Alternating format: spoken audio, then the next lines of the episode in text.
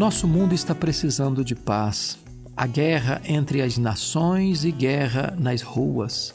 A guerra nas empresas e guerra na família. O homem é um ser em conflito.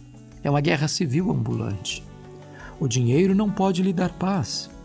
O sucesso não pode acalmar os vendavais da sua alma. Os prazeres não podem preencher o vazio do seu coração. O mundo não conhece a paz verdadeira, nem pode dá-la a você. Jesus veio para lhe dar paz. Ele é a paz. Ele disse: Deixo-vos a paz, a minha paz vos dou.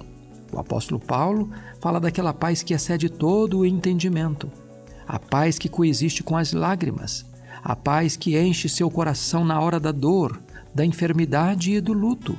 Essa paz está em Deus. Você pode experimentá-la agora mesmo pela fé em Jesus, o Príncipe da Paz.